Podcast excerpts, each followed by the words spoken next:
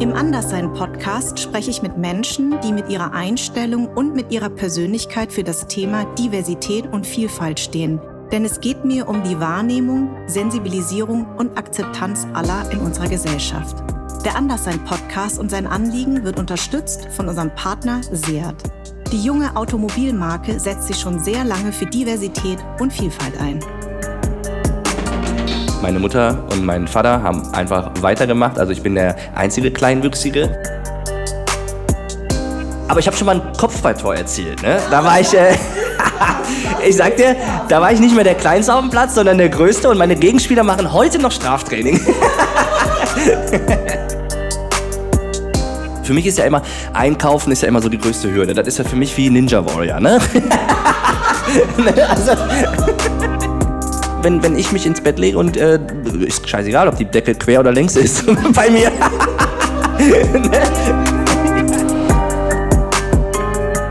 Klein anfangen, groß rauskommen. Lange Rede, kurzer Typ. ja. Sagt mein Passt. Gast, Leichtathlet Matthias Matze Meester. Also Matze nennt man dich ja, ne? Genau, Eigentlich. ja, ist mein Spitzname. Ja, dein Spitzname. Also Matze, ich hatte ich habe so gelacht bei der Vorbereitung, weil ich mir natürlich deine Quarantänespiele angeguckt habe. Olympia ist ja ähm, verschoben worden und dann hast du dir überlegt, was könnte ich machen und dann hast du die ähm, Quarantäne ausgerufen und genau. hast, äh, ist es dein Garten? Ähm, es, es war tatsächlich von einem Kumpel. Ich musste mir den Garten musste ich mir borgen, aber der Rest war dann doch bei mir zu Hause. Ja. Es ist so lustig, Leute. Ihr müsst euch das angucken. Ich habe vorbereitet mit Kopfhörer und ich habe die ganze Zeit gelacht und mein Mann macht gerade Homeoffice. Der hat die ganze Zeit, was lachst du denn die ganze Zeit? Er hat was pssst und pssst, weil er hatte Gespräche und ich habe ja. Tränen gelacht. Und am liebsten mochte ich, als dir der Sonderpreis dafür ähm, verliehen wurde, da habt ihr ein kleines Filmchen gedreht. Genau. Und den äh, fand ich so toll. Also man merkt, dass du auch so voll, voller Kreativität bist, ja. Und, ähm, und diese, diese wahnsinnig äh, positive Ausstrahlung. Jetzt muss ich ja ähm, gleich mal anfangen mit, dass du ähm, eigentlich ja zu den Olympischen Spielen, zu Paralympischen Spielen in Tokio wolltest und dann hast du aber, dann wurden die verschoben und dann hast du ähm, im Juni, bevor sie anfingen, gesagt, dass du nicht mehr antreten wirst. Genau, ja. Also ich gehörte zu den Athleten, wo es auch eh die letzten Spiele gewesen wären. Und ähm, ich hätte es halt toll gefunden, wenn sie natürlich dann auch in dem Jahr ähm, ja, stattgefunden hätten. Aber natürlich, Gesundheit geht vor und ähm, zum Glück sind sie dann auch verschoben worden und nicht ganz abgesagt worden. Und ähm, ja, so hat sich das Jahr dann für mich, das sportliche Jahr, ähm, dann auf fünf Jahre ausgeweitet. Also wir bereiten uns alle vier Jahre auf die Paralympischen Spiele vor. Jetzt waren es dann fünf. Und ähm, ja, ich hatte immer ja, mit Verletzungen zu kämpfen. Also ich, hab, ähm, ich wurde 2010 am Rücken operiert tatsächlich und ähm, seitdem habe ich immer so ein bisschen Trouble mit meinem Rücken gehabt und ähm, habe dann auch tatsächlich in ähm, ja letztes Jahr, als ähm, dann die Spiele ausgetragen worden sind, ähm, bin ich eigentlich ganz gut durch die Vorbereitung gekommen und habe dann aber im Januar auf einmal wieder so ein ja so so ein Dämpfer bekommen und wieder so ein so Schmerz in meinem Rücken gespürt dass ich tatsächlich ähm, das ganze halbe Jahr, also die Vorbereitung zu den Spielen hin, ähm, ja gemerkt habe, dass ich genau auf das, was es ankommt, worauf es ankommt, auf das Werfen, auf die Technik, nicht so wirklich unter den Speer komme und ähm, dass mir irgendwas fehlt, dass ich ähm, aufgrund dieses Schmerzes irgendwie nicht ähm, jetzt schon da stehen könnte, wo ich eigentlich stehen sollte. Und ähm, habe dann ähm, ja noch die Europameisterschaft mitgemacht, die im Juni war letztes Jahr und ähm, bin dann mit 30 Zentimeter Vorsprung im Speerwerfen, was ja wirklich dann nicht viel ist, ähm, habe ich dann ja gewonnen, bin Europameister geworden. Und dann ist irgendwie von, für mich so mit natürlich auch den Gedanken, dass ich schon drei Spiele erleben durfte und dass jetzt meine vierten Spiele in Tokio gewesen wären, ähm, nicht mehr die Spiele sind, die ich vielleicht ähm, erleben durfte. Also ähm, keine Zuschauer, ne, andere Rahmenbedingungen und und, äh, und vor allen Dingen dieses, äh, dieses Miteinander unter den Sportlern genau. auch, ne? das höre ich ja immer. Also ich ja. bin sehr sportaffin und ich weiß einfach, Olympia ist ja für alle das größte Ziel. Ja, wirklich für alle, auch für die NBA-Stars, die sich ja sonst nicht herablassen, überhaupt irgendwas ja, genau. zu machen. Aber Olympia Olympia, da wollen sie alle hin und dann kommen sie auch mit einem Wahnsinnskader an. Genau. Und, ähm, und ich weiß einfach, dass dieses olympische Dorf, ich kenne ganz viele Basketballspieler, mhm. äh, die gesagt haben, das ist das Allerschönste. Und ähm, also ich verfolge Basketball wahnsinnig viel. Und die haben auch gesagt, es war zwar wahnsinnig toll dabei zu sein, aber es war eben nicht die Olympischen Spiele. Ne? Genau, ja. Und das, das waren auch Gedanken, die mir dann so im Kopf äh, geschwebt sind. Und ähm, dann nach diesem Gewinn habe ich, weiß ich nicht, irgendwie so eine, ist so eine Last von meinen Schultern gefallen. Und ich habe irgendwie gemerkt so, okay, ich hätte nie gedacht, dass ich diesen Punkt mal ähm, ja irgendwie wahrnehme, spüre oder weiß, wann es der perfekte Zeitpunkt ist, aufzuhören. Aber das war der. Und ähm, ich habe dann für mich gesagt, das ist jetzt mein goldener Abschluss. Ich bin jetzt hier nochmal Europameister geworden und äh, ja, das war's. Und wirklich bis heute bereue ich nichts und ähm, es war für mich ein ja, goldener, perfekter Abschluss. Es ist ja trotzdem so, dass dann erstmal man in so ein Loch fällt, oder? War das bei dir so? Gab es diesen, diesen Moment? Ähm, ja, also ich habe ähm, tatsächlich ja auch schon so ein bisschen, wie soll ich sagen, mein, mein Bein in die anderen Türen gestellt, also dass ich mich da so ein bisschen vorbereitet habe. Ich habe ja jetzt auch ein, ein, Buch geschrieben, ich habe auch einen Podcast. Ich, ähm, Aber wie heißt denn dein Podcast? Den muss man gleich hier bewerben. Okay, ja, sehr gerne. Mein Podcast heißt Kurz und Knapp. es ist eh fantastisch, wie du damit spielst, ja. Also ich meinen kleinen Anfang groß rauskommen, könnte man auch auf mich beziehen, ja. Bin ja auch ich bin ja auch nicht besonders groß und lange Rede, kurzer Typ. Weil ich höre ja immer, wenn die Leute mich auf der Straße sehen, ne, mhm. sie sind ja viel kleiner als im Fernsehen. Ich so, ja. Das ist wirklich der Running Gag. Ich so, ja, ich weiß, ich schreibe es mir irgendwann auf die Stirn, ja. Deswegen habe ich natürlich so eine lange Rede, kurzer Typ, finde ich natürlich auch herrlich. Äh, kurz und knapp, okay. Und was machst du in diesem Podcast? Ähm, dort stelle ich verschiedene Sportgrößen vor, sage ich jetzt mal. Also ähm, nur ein paar Namen das, zu. was ich liebe. Oh, da bin ich neidisch auf dich. Ja, doch. Also das sind wirklich sehr, sehr viele tolle Persönlichkeiten dabei. Ähm, wir haben jetzt 18 Folgen ähm, schon äh, an den Start gebracht und da jetzt gerade Winterspiele gehen ja los. Also ähm, da war auch jetzt der Felix Loch zum Beispiel, ähm, die Katharina Althaus ähm, war da und ähm, ja auch natürlich verschiedene Sommersportler und auch äh, Parasportler, die ich natürlich dann auch ähm, immer sehr gerne zu Gast habe. Ja, und all diese Dinge, ähm, Vorträge halte ich. Ähm, ich ähm, darf jetzt meine Erfahrungen sammeln im, im TV bei verschiedenen Let's Sachen. genau, genau. Jetzt bist du ja kleinwüchsig. War das bei Geburt schon klar? Ähm, und wie sind, wie sind da deine Eltern mit dir umgegangen? Ähm, ja, also tatsächlich, meine, ähm, also erstmal muss ich sagen, ich habe zum Beispiel meine Mutter bis heute nie gefragt, warum ich äh, so klein bin. Also wenn du mich jetzt fragen würdest, warum bist du kleinwüchsig, kann ich dir sagen, ich weiß es nicht. Wirklich. Also okay. für mich war es dann ähm, ich kann ja auch gleich nochmal erklären, wo ich es äh, so zum ersten Mal kennengelernt habe, aber es war schon so, meine Mutter hat mir zumindest gesagt, dass ähm, man in der Schwangerschaft schon ähm, gewusst hat, dass ich kleinwüchsig bin.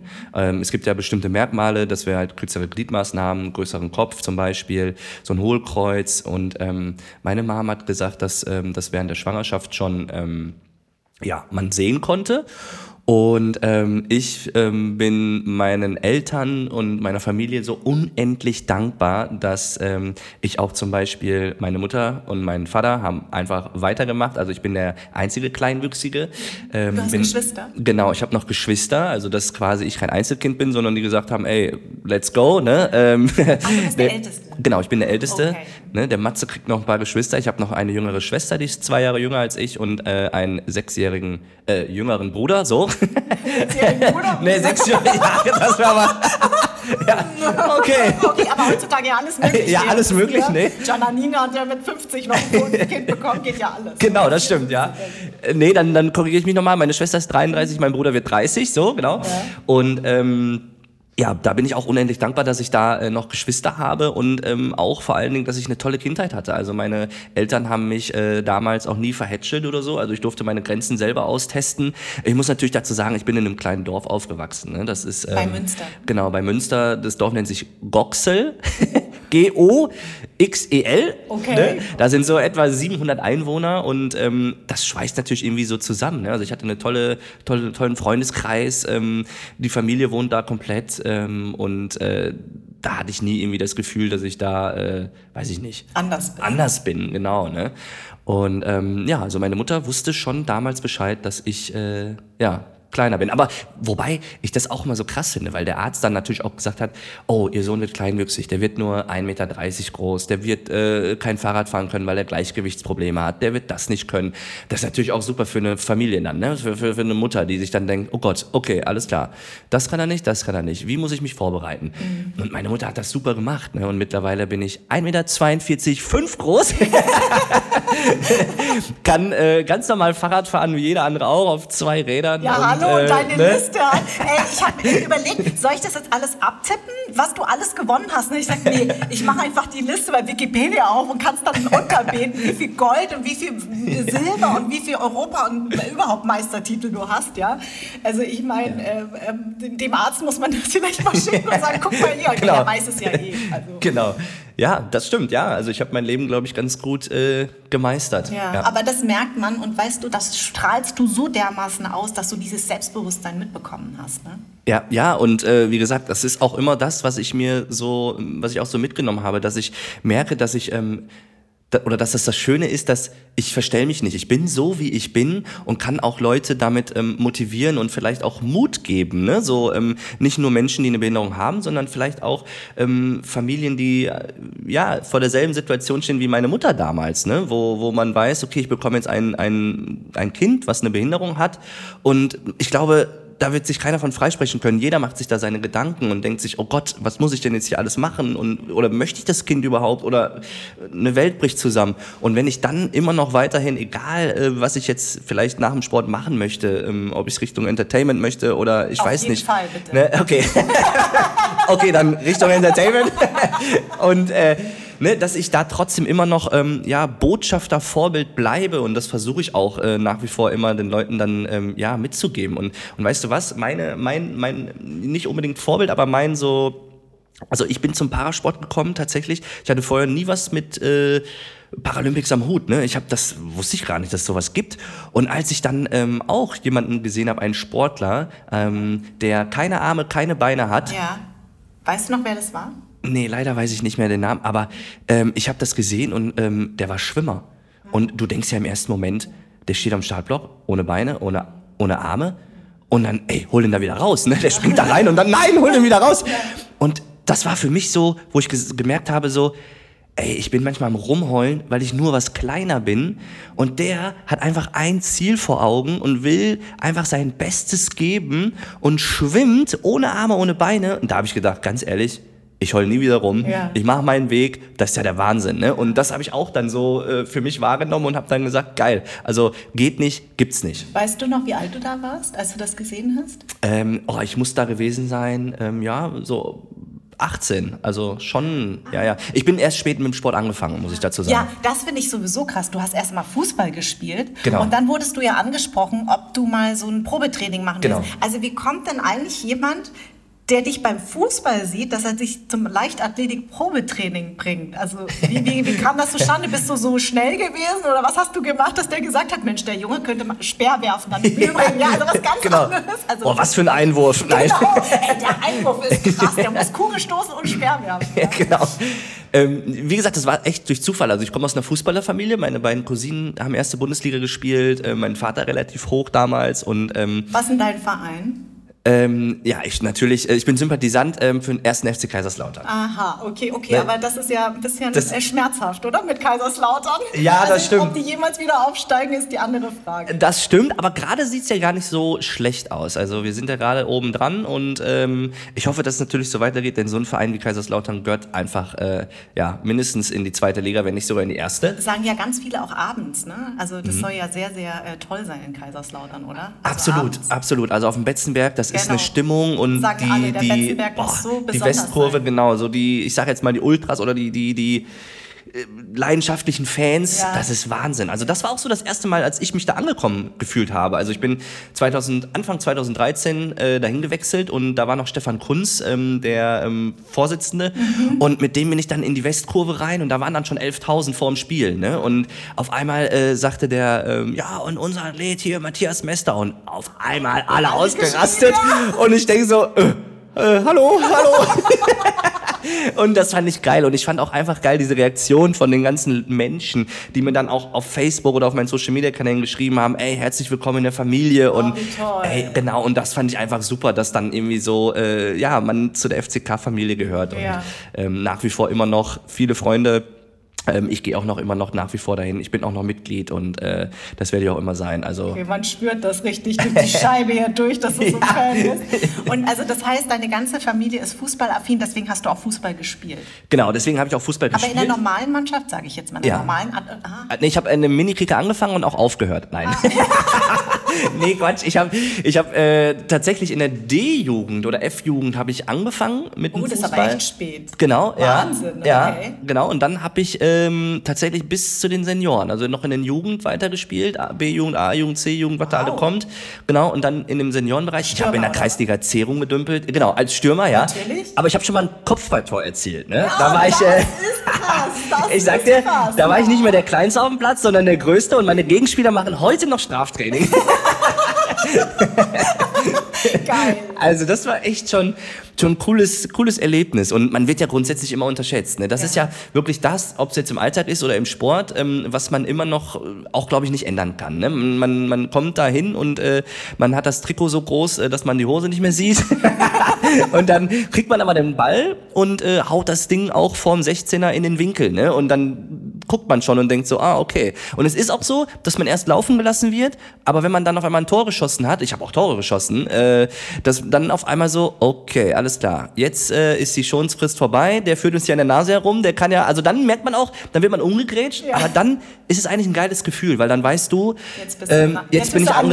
angekommen. Genau, jetzt bin ich angekommen, jetzt nehmen sie mich ernst und let's go. Und nach dem Spiel ist es eigentlich bei jedem Spiel so gewesen, bei einem Bierchen, ey krass, ich habe dich voll unterschätzt und äh, mega, ne? Und so war es dann auch. Ich habe in der, in in, äh, dann auch noch mit meinen Jungs gespielt. Ähm, meinem Hobbyturnier ähm, und äh, da wurde ich dann quasi entdeckt. Also da kam dann mein Entdecker, sage ich mal, der Landestrainer war in Nordrhein-Westfalen in der Leichtathletik, im Parasport und der hat mich dann angesprochen und hat gesagt, ey, hast du nicht mal Bock äh, zu einem Probetraining mitzukommen nach Leverkusen?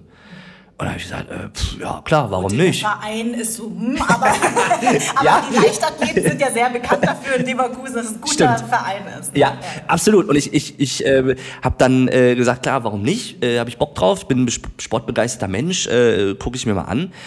Und ähm, es war aber schon damals so, dass das für mich auch irgendwo so ein, so ein Reiz war. Ähm, du bist irgendwo bei den anderen immer wirst du unterschätzt, du bist so eher so, dass du mitläufst, sage ich jetzt mal. Und irgendwann da reinkommst und dann die Leute sagen, okay, krass, der hat ja doch was drauf. Aber dieses sich auf Augenhöhe zu messen Ja. und zu sagen zu können, ey, ich kann der beste kleinwüchsige Mensch der Welt werden in meiner Sportart. Ja. Das war immer so ein Reiz für mich. Ne? Klar war es immer Fußball, weil ich vom Fußball gekommen bin. Ich wollte immer irgendwie so, boah, wenn es so eine Weltmeisterschaft gibt im Fußball, wäre auch geil.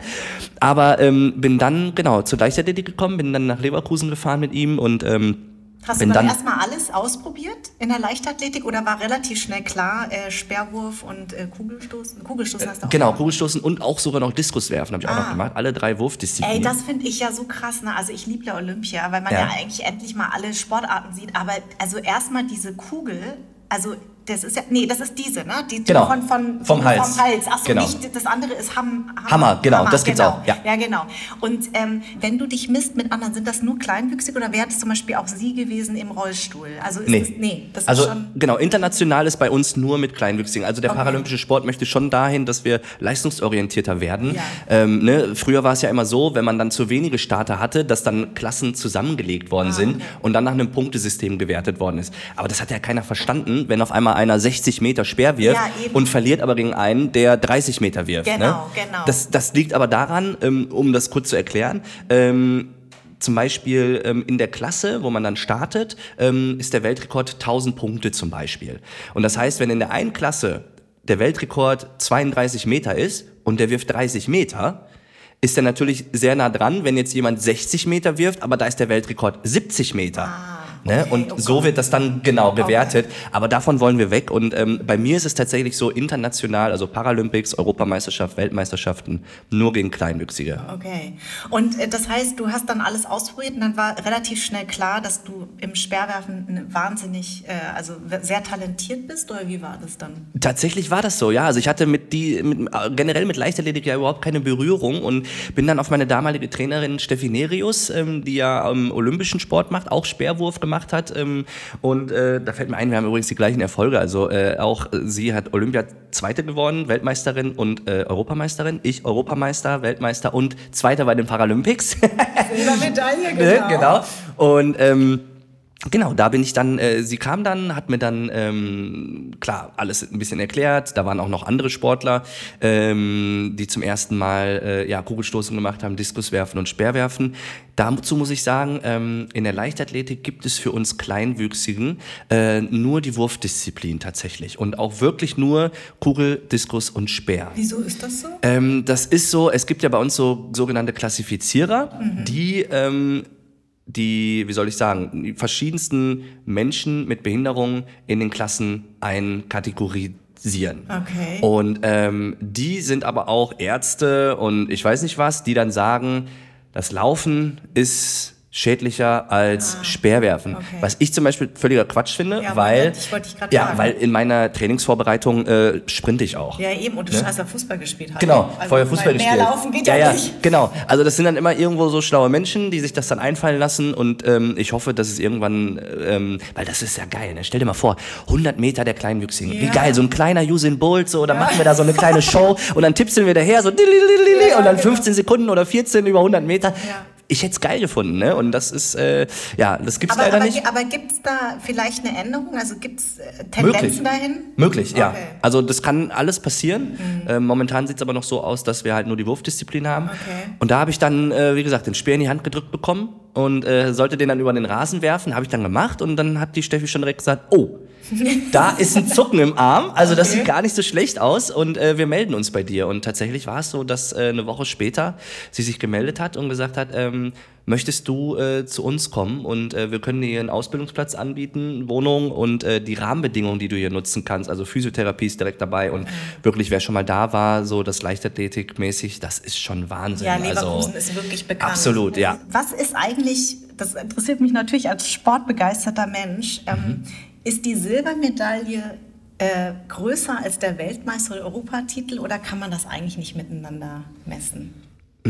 Ich, also klar sollte man meinen, dass das größte sportliche Erfolg ähm, eine paralympische Medaille ist oder eine olympische Medaille. Ähm, ich glaube, das ist auch tatsächlich so. Aber bei mir ist es irgendwo, ich nehme mit für mich, dass ähm, mein größter sportlicher Moment gar nicht der Gewinn einer Medaille war.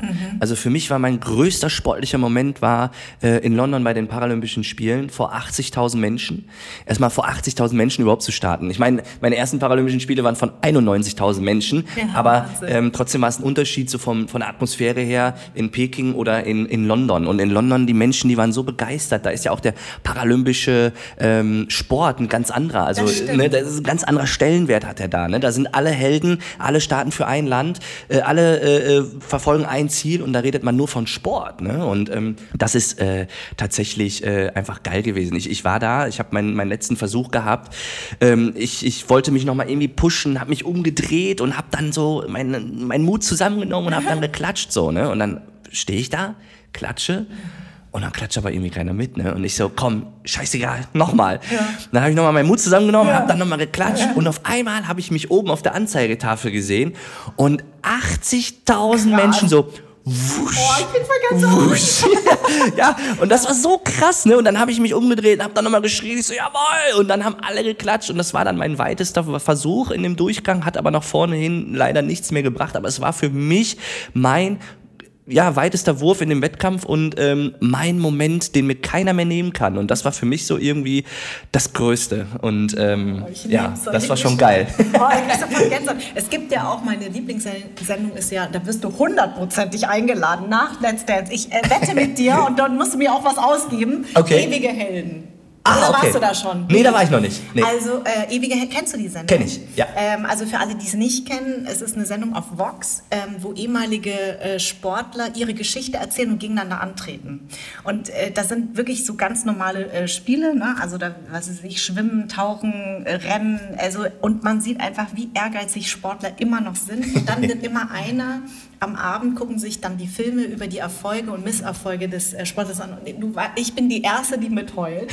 Ich kann bei, ich kann bei sowas, also auch wenn, ähm, äh, äh, wenn, auf, wenn die da, auf diesem Treppchen stehen und weinen, da weine ich sofort mit. Dann, wenn es ein Misserfolg ist, weine ich auch mit. Ich kann das so nachempfinden und ich äh, finde, das ist eine so tolle Sendung, weil du auch nochmal ähm, unsere Sportler des Landes kennenlernst. Also auch dieser Ehrgeiz, weil Sportler, der sofort angeknipst wird, ja. Ja. Also ich hatte mal so eine Idee, mich mit Sportlern zu betteln in so äh, Kinderspielen. Weil äh, das ist ja echt lustig und das ist ja ein Thema unterschätzen. Und, ne, weißt du, ich werde ja auch unterschätzen. Und dann habe ich gesagt, das wäre eine total schöne Sendung, weil man, äh, man, man, begeht, man kriegt ja Sportler immer nur, wenn man eigentlich in so einen Battle-Mode verfällt. Und dann werden die ja so ehrgeizig und dann öffnen die sich auch, weißt du? Und deswegen habe ich immer gedacht, ach, so eine Sendung hätte ich mal total Bock. Ja? Ja. Ähm, aber das, das, deswegen liebe ich solche Momente. Ähm, jetzt, wenn wir nochmal zum Fußball zurückgehen. Wir wissen ja auch, mein, mein Sohn hat auch äh, gespielt. Äh, auch in der Jugend, ähm, da geht es ja schon manchmal hart her. Also die, die können ja schon, also gerade die Eltern oder auch die gegnerische Mannschaft, die, die äh, schmeißen dir ja schon Sachen an den Kopf, wo ich sage, Fair Play ist was anderes. Hast du sowas erfahren? Ähm, also tatsächlich ähm, jetzt beim Sport, beim Fußball grundsätzlich unterschätzt, ja. Aber ähm, dass ich irgendwie ausfallende Wörter gehört ha habe oder so, das eher weniger. Ah, okay. Also grundsätzlich klar äh, wird man blöd angeschaut ähm, ne? oder vielleicht lacht mal jemand oder guckt dir den an oder so. Aber das war dann wirklich so, dann nachher auf dem Platz konnte ich das auch irgendwie abstellen und nicht mehr wahrnehmen, weil ich ja irgendwie dafür gebrannt habe, ähm, ein Tor zu schießen oder meinen Sport zu machen. Und ähm, da war das echt tatsächlich eher so, dass ähm, wenn ich die Chance hatte, und das fand ich auch ganz geil. Und deswegen sage ich immer, der paralympische Sport kann von dem olympischen Sport lernen, aber genauso kann der olympische Sport von dem paralympischen Sport was lernen. Und deswegen sollte es einfach so Veranstaltungen geben, ähm, wie ja, es so langsam im Kommen ist, dass zum Beispiel einige Athleten, wie das Glück ich zum Beispiel hatte, dass ich bei dem unserem Weltmeister oder ähm, Olympiasieger im Speerwurf, wir haben ja die Speerwurf-Elite hier überhaupt. Wir haben ja den Johannes Vetter, der glaube ich Weltmeister ist. Wir haben den Thomas Röhler, der Europameister und Olympiasieger ist. Und ähm, die richten auch Meetings aus, wo ich dann mitwerfen darf. Also mit bei den, ich sage jetzt mal Großen oder mit bei den olympischen Sportlern. Und das ist immer so geil, weil vor allen Dingen dann die Zuschauer ähm, erstmal so in Berührung kommen, auch mit dem paralympischen Sport und ähm, danach ja wirklich mich auch anfeuern, begeistert sind und dann sehen, boah, der Junge schmeißt dir über 40 Meter, leckt mir eine Tasche, ne? So, der Speer ist 2,30 Meter lang, ich bin 1,42,5 groß und das sieht einfach geil aus, ne? Und ähm, wenn man danach ähm, wieder eingeladen wird und die Leute fragen einen, ey, kommt äh, Matze auch und so, dann komme ich auch gucken. Ja. Und das ist schon echt, äh, echt cool. Ne? Und wenn man dann eher diese Richtung habe ich so äh, erfahren. Aber klar, in meiner Kindheit brauchen wir nicht drüber reden, da kam natürlich schon äh, auch mal einiges zusammen. Ja. Und wie, hast, wie bist du damit umgegangen in deiner Kindheit? Ähm, ich glaube am Anfang mit den Beleidigungen, ich hatte ja auch eine große Klappe, muss ich ehrlich sagen. Und ich glaube, ich wusste schon, wie ich mich zu wehren hatte. Aber natürlich ist es so, dass einem das dann schon eher zum Nachdenken bringt, natürlich, ne, über seine Behinderung, dass man anders ist. Man grenzt sich eher irgendwie vielleicht so ein bisschen ab. Aber ich bin ja, habe ich ja erzählt, in einem Dorf aufgewachsen, tolle Freundes- äh, oder tolle Clique. Und ich hatte irgendwie immer, frag mich nicht warum, immer einen Beschützer im Kindergarten, in der Schule, ich hatte immer einen, der irgendwie so ein Beschützer war für Ja, mich. ja. Und ähm, Das liegt aber an deiner Ausstrahlung, glaube ich. Du hast irgendwie sowas, was man sofort, da ist man so, da sympathisiert man sofort. Und Mhm. ich glaube, äh, ich weiß genau, wie du als Kind ausgesehen hast. Du hast so ein also Gesicht, weißt du, es gibt ja manchmal so Erwachsene, die sieht man, da weiß man genau, wie sie als Kinder aussehen. Oder umgekehrt, dass man Kinder sieht und weiß, wie die später mal aussehen werden. Kennst du das? Also, äh, ja, doch, ich weiß auf jeden Fall, was du meinst, ja. Das, und, und ich glaube, dass du halt eben die, das, was du ausstrahlst, ja, ich glaube, Mhm. das ist etwas, warum du vielleicht auch mal einen Beschützer hattest, weil, weil man dich einfach sofort mag als Mensch. Also das ist, glaube ich, das, das strahlst du einfach aus. Ja, das hat, strahl, strahlst du wirklich vom Herzen aus. Man mag dich einfach, ja. Und es gibt ja auch Menschen, die mag man nicht. Und es gibt aber Menschen, die, die, die berühren einen sofort. Ich glaube, Mhm. das, das hast du halt. Das, äh, das kann natürlich sein, aber ich bin auch so von meiner, ich sag mal, persönlichen Art, ich bin einfach auch so ein sehr offener, lockerer Typ, mhm. ne? Und ähm, eigentlich sehr unumgänglich und äh, eigentlich sollte ich mir ein bisschen mehr so ähm, die Eigenschaften äh, dazu tun, dass ich auch sehr oft mal Nein sage. Ne? Ich sage immer zu oft Ja und ich mache immer vieles und denke mir dann immer so, oh, das ist aber auch jetzt wieder. Aber so bin ich einfach. Ne? Und ähm, wie du schon sagst, ich glaube, ich bin sehr umgänglich oder sehr ähm, ja ein, ein positiv denkender Mensch auch. Aber es gab auch Situationen, ähm, zum Beispiel, da habe ich erst so wirklich gemerkt, dass ich anders bin oder klein bin. Ähm, klar, erste Situation im Kindergarten, ne, man bekommt die Füße nicht äh, auf dem Boden, äh, die anderen äh, schon und dann denkt man natürlich schon so, okay, hier läuft irgendwas schief ja. oder anders. Ja. Aber der Knackpunkt oder der größte Punkt der mich so zum Zweifeln gebracht hat, war tatsächlich so die erste große Liebe. Mhm. Also, ne, man, das war so sechste, siebte Klasse, man reißt sich zusammen, man schreibt den ersten Liebesbrief und äh, dann willst kriegt man. Willst du mit mir gehen? Genau, willst du mit mir gehen? Kreuze an, ja, nein. Ja, nein ne? genau, vielleicht. vielleicht. vielleicht. Ja, aber mein, mein Brief war ja und nein. Ach so, bei mir war noch vielleicht, weil ich habe dir noch eine dritte Tür offen gelassen. nee, ich wollte direkt, ich wollte es wissen, ne? Ja, und dann, ne, dann gibt man so den, wie es ist, der Kumpel gibt den Liebesbrief ab, man selber traut sich nicht mehr in die Klasse und ist nervös, wie auch immer, ne, so. Und das war dann bei mir auch so. Und tatsächlich war es dann so, dann habe ich den Liebesbrief wiederbekommen und da war dann Ja und Nein ange angekreuzt. Also quasi dieses Vielleicht, ne? Aha. Und ähm, dann kommt dann halt das Mädel und sagt dann, ey, äh, ne, du bist, äh, hast ein hübsches Gesicht, so war das, glaube ich, damals, du hast ein hübsches Gesicht, du bist lustig, du bist sympathisch, aber aufgrund der Größe mhm. kann ich das nicht oder habe ich meine Zweifel, ne, so in die Richtung. Und das ist dann so, wo du dann so den ersten Mal so erstmal eine mitkriegst und dann so denkst, okay, ähm, hm, ja, werde ich nie eine Freundin kriegen, werde ich immer alleine sein, ich bin anders, so. Das ist ja so, weil man kennt's ja jeder, ne? Man will irgendwie so eine Freundin haben oder man, man will so der Frau imponieren, ne? Man ist so ganz stolz und wenn man dann auf einmal auf die Schnauze kriegt, auf Deutsch gesagt, das ist natürlich dann schon erstmal so ein Brett, ne? Und äh, da habe ich dann wirklich ähm, lange überlegen müssen oder mit mir irgendwie so, ah, ne, weil dann irgendwann dann klar, verfliegt das und man zack, verliebt sich in die nächste. Ja, so ist es ja irgendwie. In dem Alter sowieso krass, ne? genau. Ich habe ja früher Tagebuch geschrieben ja. und ich habe irgendwann jetzt die äh, vernichtet, weil ich gedacht habe, das muss ich jetzt auch nicht mehr aufheben. Aber ich habe ja. natürlich nochmal durchgeblättert. Also ich war gefühlt alle zwei Wochen jemand anders verliebt. genau. Ja. Und, und, ich kannte das aber auch, weil ich war halt immer die Lustige mhm. und verliebt waren die Jungs immer in die anderen. Ich war halt immer so der Kumpel, weißt ja. du? Und es war so irgendwie, dass ich immer gedacht habe, wieso bin ich eigentlich immer nur so der Kumpel? Und das hat mich irgendwie auch echt, ähm, ähm, also selbst ich ja, habe dann auch mhm. damit so, oh, und hm, ich bin immer nur so, mein, die waren immer alle verliebt in meine Freundin und nicht in mich. Mhm. Also, also ich kenne das schon auch. Und irgendwann hat sich das dann aber gedreht. Aber ich war natürlich auch voller Selbstzweifel sowieso, ne? wohin gehöre ich? Ich bin nicht richtig ja. deutsch, bin ich richtig Vietnamesin, dann bin ich auch nur der Kumpel und habe immer auch eine große Klappe und war immer lustig. Also man behilft sich ja dann mhm. einfach auch damit, ne? dass man irgendwie ähm, über seine Unsicherheit dann halt häufig auch eine große Klappe entwickelt, weil Angriff ist die beste Verteidigung. Ja. Absolut, ja, so ist das auch. Und ich, ich würde auch äh, das nicht beschönigen wollen, wenn ich vielleicht... Ähm, immer mit meinen Witzen auch über mich selbst so ein bisschen vielleicht mir einen Schutz aufgebaut habe früher, ne? So, weil dann lachen alle und ich kann auch über mich lachen und ja, wir gehören alle zusammen und ist ja witzig hier so ungefähr, ne?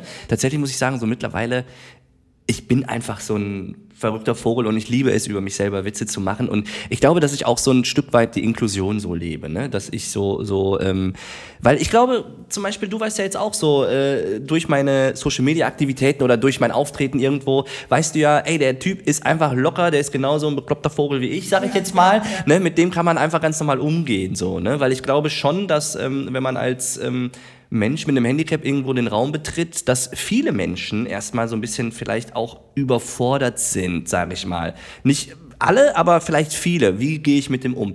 Wenn ein Rollstuhlfahrer reinkommt, knie ich mich hin. Darf ich das? Oder ist es respektlos?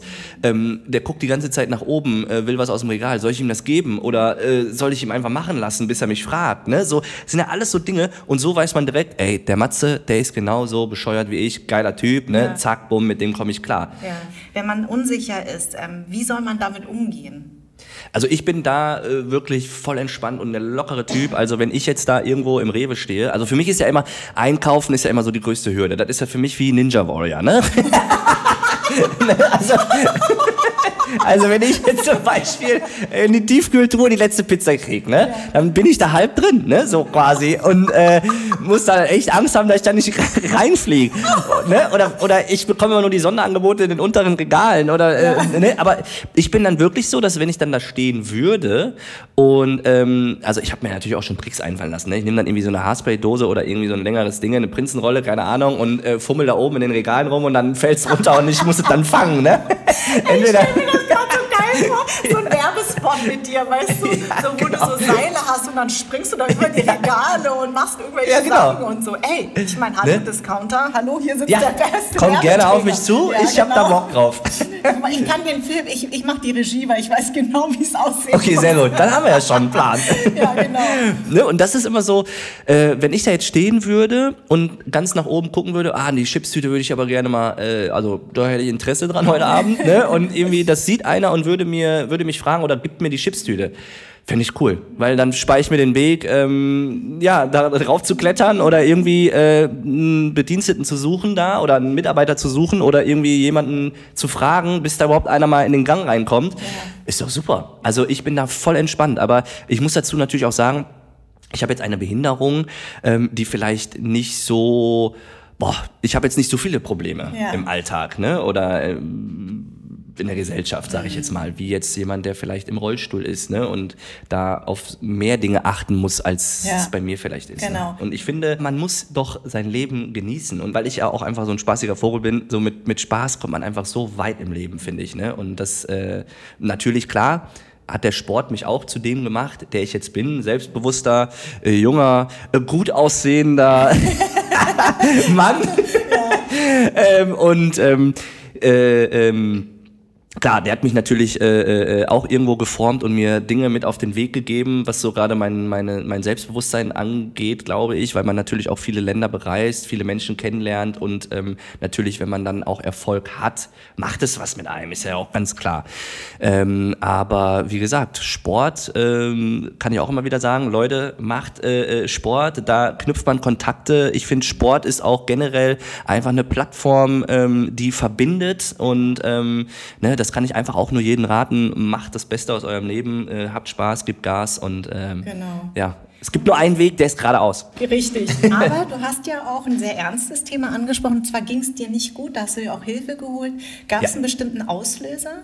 Ja, den gab es. Ähm, also erstmal ähm, war es, ähm, würde ich behaupten, das Oberbegriff war Verlust, sage ich mal. Also ich, ich habe einen sehr wichtigen Menschen verloren. Ähm, äh, das war die Verlobte von ähm, meinem Bruder, die mit einem Autounfall ums Leben gekommen ist. Ähm, Mitte 20 war sie und ähm, ich kann mich auch noch genau an den Tag erinnern. Äh, sie wollten mich tatsächlich an dem Tag besuchen kommen auch und ähm, sie war aber morgens noch äh, arbeiten und auf dem Weg zur Arbeit ist es dann tatsächlich passiert, ähm, wo ich dann natürlich äh, klar keinen Moment gezögert habe, direkt ähm, zur Familie nach Hause, ähm, um meinen Bruder auch natürlich zu unterstützen. Und das war natürlich schon eine Zeit, die sehr hart war ähm, für, für mich, weil ich auch ähm, ja Monate zuvor, ähm, wie soll ich das sagen, so eine leichte depressive Phase bekommen habe. Ähm, das ging dadurch, weil ich dann auch eine Trennung hatte mit meiner ähm, Ex-Freundin,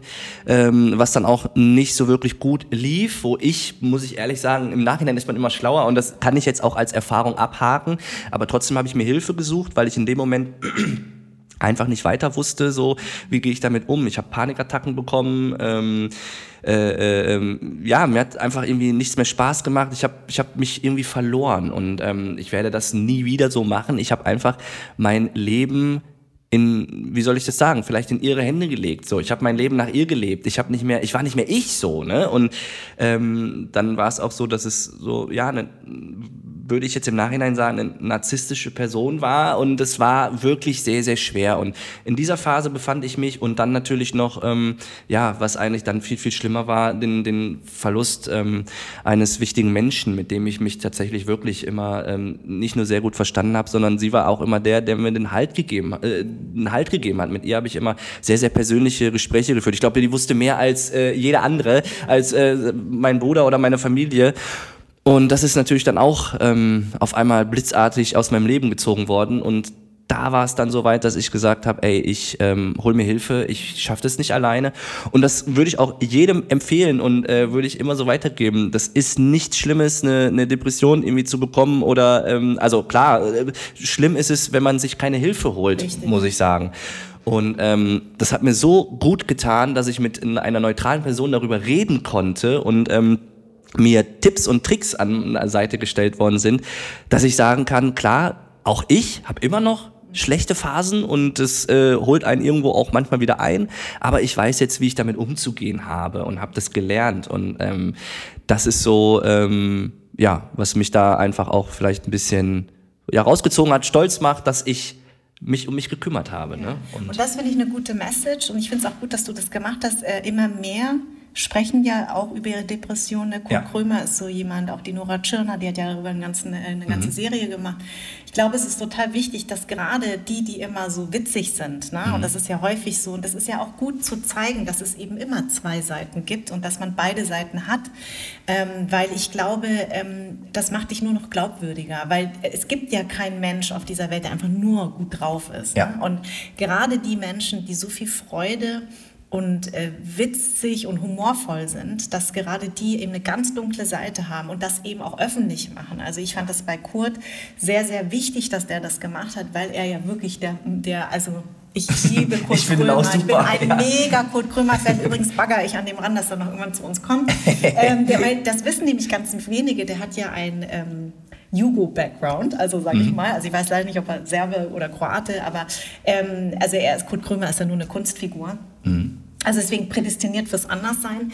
Ähm, aber es ist so, dass, dass ich das eben total wichtig finde, dass wir eben darüber sprechen, weil äh, gerade die Menschen, die in der Öffentlichkeit stehen und ähm, eben zu sagen, äh, was ja in Amerika normal ist, zum Shrink zu gehen, ja, also ja. zum Psy Psychologen, ja. Äh, ist ja hier, fängt ja erst gerade an. Ne? Also Neudeutsch Absolut. heißt ja Coaching. Ne? Ja, genau. Aber, ne, also das hört sich immer ein bisschen besser an. Ich habe jetzt einen Coach. Genau. aber soll ich dir was sagen? Mhm. Ja, aber soll ich dir was sagen? Ich habe am Anfang, als mich dann Leute ähm, auch gefragt haben, habe ich wirklich auch am Anfang Anfang immer noch gesagt, ja, ja, ich habe einen Mentalcoach. Ja, genau. weißt du? bei Sport dann auch häufig, ne? Genau. Mentalcoach. Ja, genau, genau. genau. Aber wie du es auch sagst, ich kann mich immer noch an diese Anfänge erinnern, als es irgendwann bei uns im Sport losging. Da war dann ähm, eine Psychologin mit im ersten Trainingslager. Und ich sag's dir, es ist da keiner hingegangen. Die hatte zwei Wochen, drei Wochen Urlaub, weil einfach alle so gesagt haben, boah, wenn ich da jetzt hingehe und ja. man kriegt das raus, genau. die denken ja alle, ich bin bekloppt. Ja, richtig. Ne? Aber dabei ist das völliger Quatsch. Ne? Also das ist ja wirklich, ähm, ich weiß nicht, das hat bestimmt jeder Dritte oder so, ich weiß es nicht. Ne? Das haben so viele und wichtig ist, dass man sich das irgendwie eingesteht und dass man, wie gesagt, die Leute sind noch dafür da und es gibt doch nichts Besseres, sich ähm, ja helfen zu lassen. Genau. Also, ähm, ne, also ich habe gemerkt, dass ähm, dass mir das sehr, sehr hilft, darüber zu sprechen. Mhm. Tatsächlich. Genau, genau. Mit Leuten darüber zu sprechen. Und ich glaube, was auch ganz wichtig ist, ist halt so, man sieht vor ähm, lauter Bäumen den Wald nicht mehr. Ne? Und wenn man dann jemanden hat, der einen wieder da ähm, hinbringt oder ähm, einen andere Sichtweisen sagt, so, aber warum machst du das denn nicht so? Oder warum setzt du dich denn unter Druck? Es gibt immer einen Ausweg und hier und da. Und du denkst so, ah jo, Stimmt. Ja. Dann geht man da auf einmal wieder, ne? man merkt so, es löst sich alles und du bist dann voll entspannt und wie du auch schon sagst, es ist ja wirklich so. Also ähm, wir trainieren da jeden Tag ähm, und es ist ja nicht nur ähm, vielleicht, dass man auch mal verletzt ist, dass das nicht klappt. Es ist bei uns auch ganz viel, ähm, gerade in den Randsportarten, sage ich mal, wenn du erfolgreich bist, mhm. bist du bekannt, bist du gefragt, bist du, äh, wirst du gefördert. Mhm. Bist du nicht mehr erfolgreich, geht das direkt wieder runter. Und natürlich stehen wir auch in der Öffentlichkeit und ähm, man macht sich generell ja auch angreifbar. Ne? So wie das weißt du ja bestimmt auch selbst. Äh, Social Media, ähm, ne? wo, wo Menschen auch sind, die nicht äh, d'accord sind mit dem, was du machst und lassen sich das spüren und, und, und. Ne? Und man vergleicht sich sehr viel und klar, jetzt mit den Social Media, weißt du auch, wird's ja. ja immer mehr. Ne? Man vergleicht sich, man äh, man guckt, fragt wie viele Leute du, liken das. Ne? Absolut. Genau. Ich bin mittlerweile schon so, dass ich das jetzt alles, ähm, bin ich auch ehrlich, ich mache, wenn ich Bock habe, mache ich was. Wenn nicht, ich habe es auch meiner Agentur so ein bisschen gegeben, dass äh, die das auch äh, dann für mich übernehmen. Weil ich für mich, aber das habe ich erst in den letzten Wochen auch für mich gemerkt, weil ich für, für mich gemerkt habe, so, ähm, dass ich mittlerweile schon so bin, ich poste ein Bild und dann gucke ich, oh, 500 Likes. Okay, so aktualisieren. Ah, 550. Ah, nee, das wird nicht gut. Ah, letztes Mal hatte ich da schon mehr. Mhm. Wo ich dann so denke, so, boah, was macht das gerade mit mir, ne? Das ist ja. Social Media, das ja. ist größten Teil eine Blase. Eine Blase oder auch Fake, ja, so, ne? Weil es weiß keiner, wie es mir geht, wirklich. Und ich kann da ein Lächeln hinzaubern, ein Foto machen, hinposten und keiner weiß, wie es mir eigentlich wirklich geht, ne? Und das finde ich halt so das Krasse, dass das, glaube ich, sehr, sehr viel im Unterbewusstsein passiert und was mit einem macht dann. Ne? Und, und, und würdest du sagen, dass gerade ähm, dir das auch nochmal so bewusst geworden ist durch diese Pandemie, durch die Lockdowns, dass man irgendwie so runtergebremst wurde auf einmal? Weil ich fand ja davor, ich meine, leider ist die Entwicklung ja wieder dahin, aber ich fand so, so 2019 habe ich mir gedacht, also welche Richtung das jetzt geht. Man mhm. hat das mhm. Gefühl, es geht alles schneller, alles weiter. Das geht, also wir waren in so einem Hamsterrad. Mhm. Dann wurden wir ja plötzlich so runtergebremst und das, damit sind ja ganz viele nicht klargekommen. Übrigens ich auch nicht, weil ich bin ein wahnsinnig sozialer Mensch. Mhm. Ich habe das fertig gemacht. Also am Anfang sagt ja jeder, oh, ich fand es mal toll, ich konnte mal ausmisten, ich konnte wieder mich um mein Zeug kümmern. Alle haben es ja erstmal sich schön gemalt. Ja. Oh, jetzt kann ich mal ein bisschen zu Hause und Homeoffice und überhaupt. Aber irgendwann ging es einem ja dann richtig auf die Nerven, weil man ja auch gedacht hat, ja, im Sommer ist jetzt alles vorbei und dann Richtig. ging, ne? und seit zwei Zack. Jahren hängen wir in dieser Schleife. Ja. Und du merkst das, dass was mit Menschen macht. Also hast du das Gefühl, dass das auch dazu beigetragen hat? Ich würde es jetzt nicht ausschließen wollen. Also es ist ja nun mal so, dass wir uns dann mit uns selber irgendwie mehr beschäftigen müssen. Also wir haben weniger Ablenkung einfach. Ne? so. Genau. Und äh, das klar, das äh, äh, merke ich dann natürlich auch. Und wenn man dann natürlich auch, ist ja auch eigentlich wie so ein Erfolg. So, man äh, sitzt es aus oder man man ähm, ist bei den Maßnahmen dabei und man weiß, okay, ich muss das akzeptieren und dann hat man irgendwie so das Gefühl, geil, im Sommer, jetzt wird's geil. Mhm. Jetzt haben wir es geschafft und dann kommt der Winter, bam, und wieder gedrosselt. Genau. Das ist ja immer so ein Auf und Ab und so und ich glaube, das macht schon was mit uns und auch, oder mit mir auch, hat auch was gemacht, würde ich behaupten. Was ich dich noch gern fragen würde, weil du über deine Ex-Freundin gesprochen hast. Mhm. Ich habe gelesen, dass du nicht mit einer kleinwüchsigen Frau zusammen sein wollen würdest. Stimmt das? Das stimmt, ja. Ehrlich? Aber das ist nicht, weil ich... Ähm, weiß ich nicht, irgendwie was gegen diese Person habe oder so. Absolut null. Ich bin selber kleinwüchsig, das wäre richtig bescheuert. Ja. ähm, es ist einfach so, ich glaube, jeder Mensch hat ja irgendwie so eine Vorstellung von seinem Partner oder von seiner Partnerin. Und bei mir ist es so, ich ähm, ja, fühle mich da irgendwie nicht angezogen oder hingezogen zu einer kleinwüchsigen Frau. Okay. Und das ist es einfach. Ne? Also absolut, äh, weiß ich nicht. Ich habe meine Erfahrungen auch sammeln dürfen, sag ich mal, oder gesammelt. Und es war so, dass mir das wirklich irgendwie nichts gibt. Ich weiß nicht, ob ich auf lange Beine stehe. Aber wie waren diese Frauen im Umgang mit dir dann? Also für die war es dann anscheinend dann auch kein Thema. Sie haben sich an dich verliebt, eben in dich als Mensch. Ähm, war das am Anfang mehr Thema und hat es dann immer mehr abgenommen? Ja. In der Beziehung, ja. Ja, ne? genau so war es. Also ähm, ich sag mal so, grundsätzlich kann ich mich ja nicht verändern. Ich bin so, wie ich bin. Also wenn, dann muss die Frau ja damit klarkommen. Ja. Und ähm, es gibt natürlich, glaube ich, immer neue Herausforderungen für die Frau, ne? weil man sich natürlich viele Dinge schon so ja vorstellen kann. Okay, ja, so kann es sein. Und manche natürlich äh, weiß ich nicht, stimmt, da habe ich gar nicht drauf geachtet. Zum Beispiel natürlich, wenn wir jetzt Hand an Hand durch die Stadt gehen, sieht's natürlich aus wie Mutter und Kind. ne, so jetzt mal grob gesagt.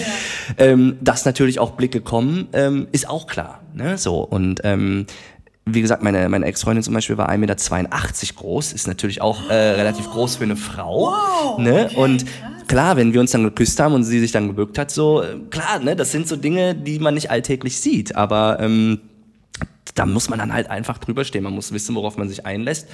Und ähm, es geht ja dann um die Person, um mich und um sie genau. ne, und um keinen anderen. Und äh, deswegen sollte halt, was andere denken oder davon halten, eigentlich im Abseits stehen.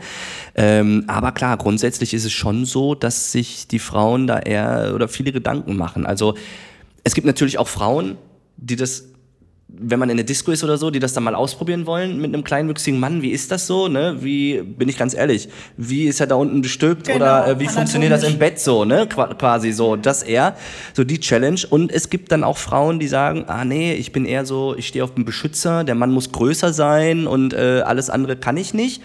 Mich dann aber kennenlernen und sagen, der beschützt mich Okay, auch. irgendwie geht's doch, genau. Also es ist da auch wieder mit Vorurteilen. Ne? Das und mit Bildern, die wir genau. Kindern übrigens auch beibringen und mitgeben. Genau. Oder? Ja, also, absolut. Und äh, weißt du, was ich interessant finde? Ich bin sehr eng mit einem äh, ehemaligen äh, äh Basketballspieler äh, befreundet, der ist 2,17 mhm. Meter.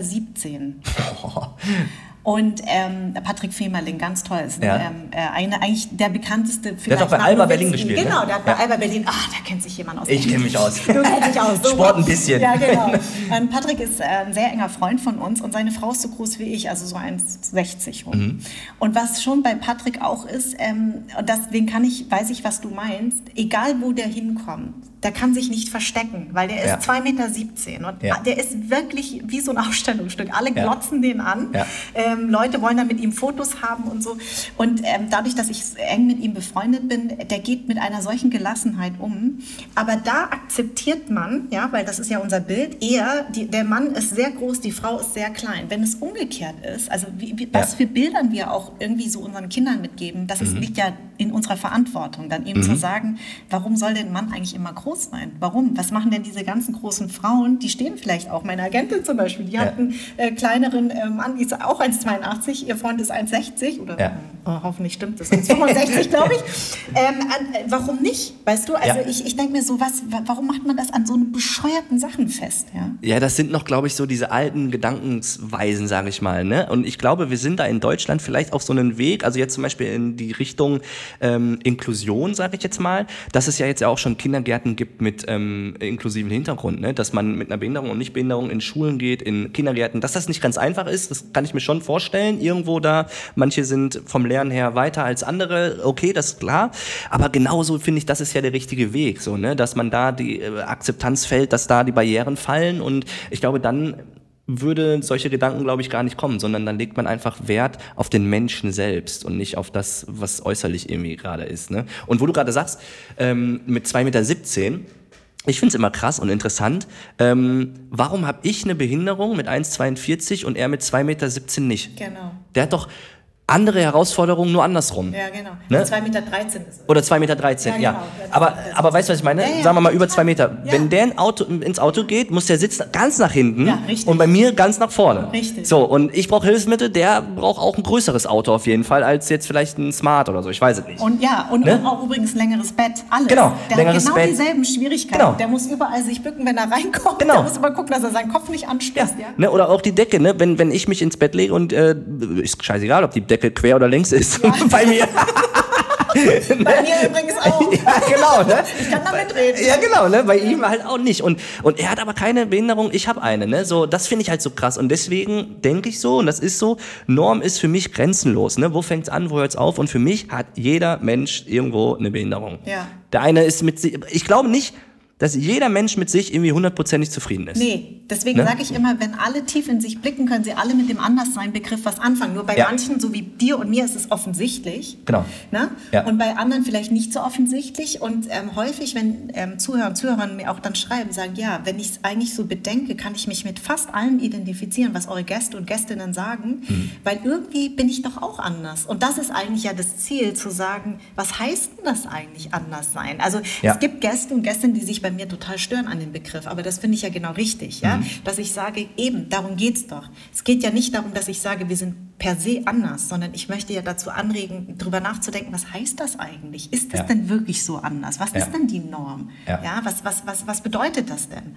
Und deswegen ähm, finde ich so Botschafter wie dich und mich eben sehr wichtig, dass Ist wir das so, eben in ja. die äh, Welt tragen und sagen, du übrigens überleg mal, genau wie du richtig sagst, das ist wirklich schlau. Warum ist jemand mit 2,13 Meter gilt er als offiziell mit keinem mit Handicap, aber jemand mit 1,42,5 0,5, ja, so viel. Ich nehme alles mit. Ja, ich auch. Ich kann das. Ich bin ich 1,65. Also ich würde das auch mitnehmen. Ja, deswegen kann ich das total nachvollziehen. Ja.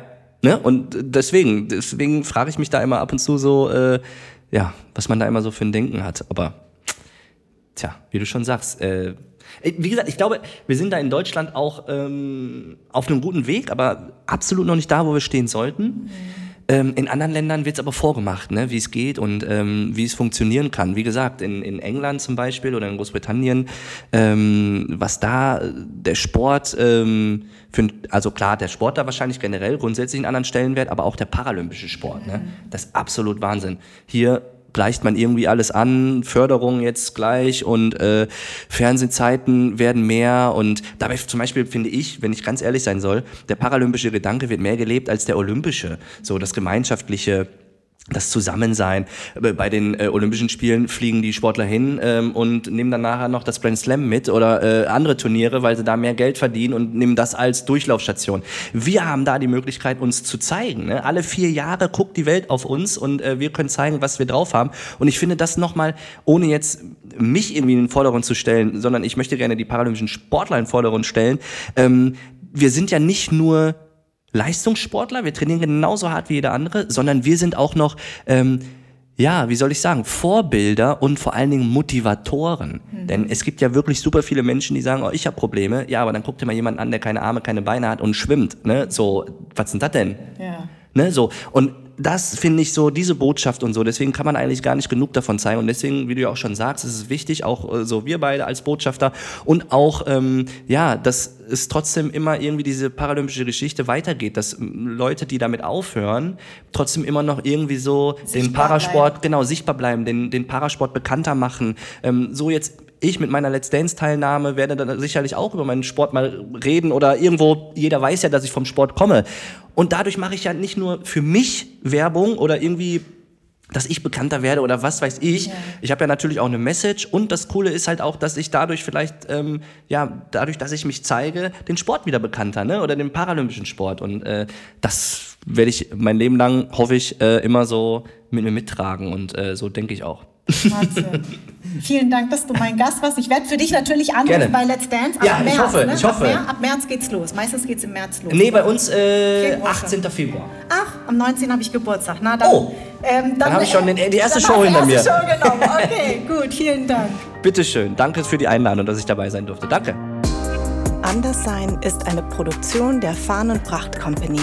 Idee und Konzept stammt von mir, Redaktion Anja Prinz und ich, Schnitt Anja Prinz, Soundmixing und Editing Henry Uhl, Redaktionsassistenz Saskia Schildwach, Musik Perry von den Beethovens und zuletzt möchte ich mich bei Seat, der Amano Group und alle, die diesen Podcast unterstützen, bedanken.